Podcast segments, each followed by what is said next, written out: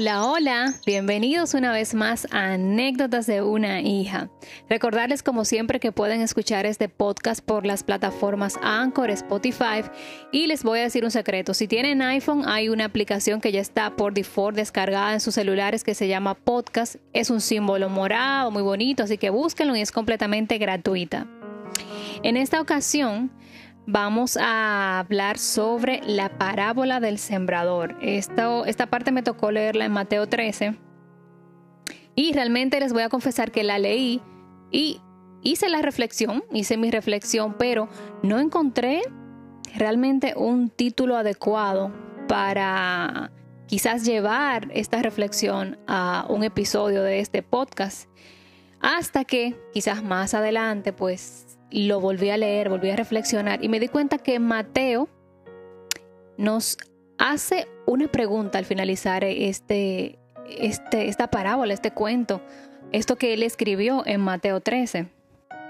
Y para mí la pregunta que él nos quiere hacer es, ¿dónde siembras tú tu semilla? ¿Dónde siembras tu semilla? Vamos a hablar de la parábola del sembrador en esta ocasión y es la siguiente. La voy a, la voy a acortar un poquito. Ustedes pueden ir a, leerla directamente en Mateo 13. Pero les voy a resumir para llevarlos al punto de por qué la pregunta de ¿dónde siembras tu semilla? Dice en esta parábola que Jesús en una ocasión se sentó junto al mar y se le acercó mucha gente, él subió a una barca y empezó a hablarles en parábolas. Y una de estas es precisamente la parábola del sembrador. Dice en el versículo 4 que un sembrador salió a sembrar y mientras sembraba, parte de la semilla cayó junto al camino y las aves se la comieron.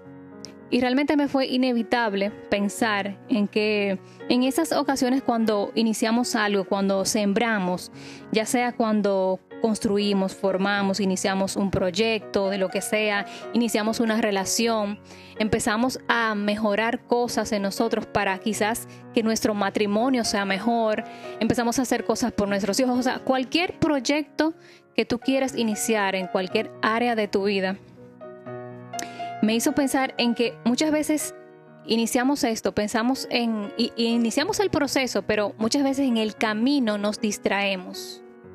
Nos distraemos con cosas muchas veces insignificantes, hasta con las redes sociales, dejamos de atender, quizás dejamos de sentarnos a analizar qué puede ser mejor para yo adelantar e iniciar ese proyecto dejo de hacer esto y me pongo a entrar a las redes sociales a perder el tiempo. O sea, te quiero llevar a, ese ejemplo de que perdemos el, nos distraemos con cosas insignificantes. Quizás en vez de sentarnos a hacer esas cosas y a evaluar cómo puedo mejorar, qué puedo hacer aquí, qué puedo hacer en esta área, pues decidimos llamar o ponernos a chatear con un amigo. Cosas que son distracciones que muchas veces no nos damos cuenta. Entonces viene uno más hábil y nos roba la idea, viene uno más hábil y nos arruinan las relaciones, viene uno más hábil, e inicia aquello que nosotros quizás pensamos primero y realmente se lleva o destruye lo que, lo que tú iniciaste. Esta, este, este versículo específicamente sobre cómo el, cayeron las semillas en el camino y las aves se la comieron, me hizo reflexionar en esta parte. Luego en Mateo 5 vemos que dice Jesús que parte de esa semilla cayó en pedregales, donde no había tierra, brotó pronto, pero no tenía profundidad la tierra, pero salió el sol, se quemó y como no tenía raíz, pues se secó. Esto lo vemos en Mateo 5, lo que pasó con, con esa semilla que cayó en pedregales. Y me fue inevitable pensar en esta parte que cuando queremos construir en lugares que realmente sabemos que no podemos ver frutos, estas son las cosas que pronto quizás vemos que florece aparentemente, pero pronto terminan porque no hay un compromiso real.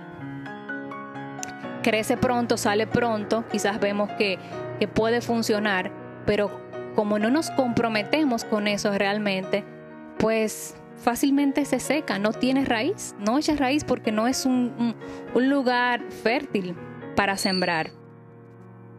Luego vamos en Mateo 7, donde dice Jesús que parte cayó en espinos y los espinos crecieron y la ahogaron.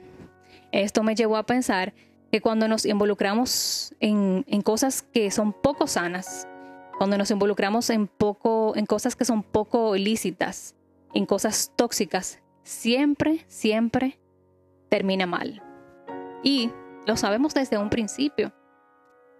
Pero somos de naturaleza pecaminosa y siempre vamos a elegir entre la elección de lo bueno o lo malo, siempre nos vamos a inclinar a hacer lo malo por nuestra naturaleza pecaminosa. Es por eso que debemos de siempre trabajarnos en nosotros para cuando tengamos esas dos opciones en el camino, pues saber y luchar para irnos por la opción por la que no siempre, pues quizás eh, pensamos en, irnos en la que, es la buena.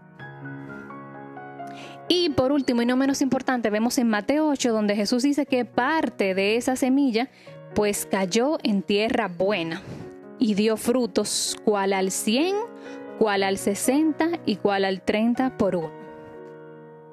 Y inevitablemente pues eh, pensé que esta parte nos hace reflexionar en que cuando entendemos lo que está escrito de no hacer lo malo, de dejar de llamar a lo bueno malo y a lo malo bueno,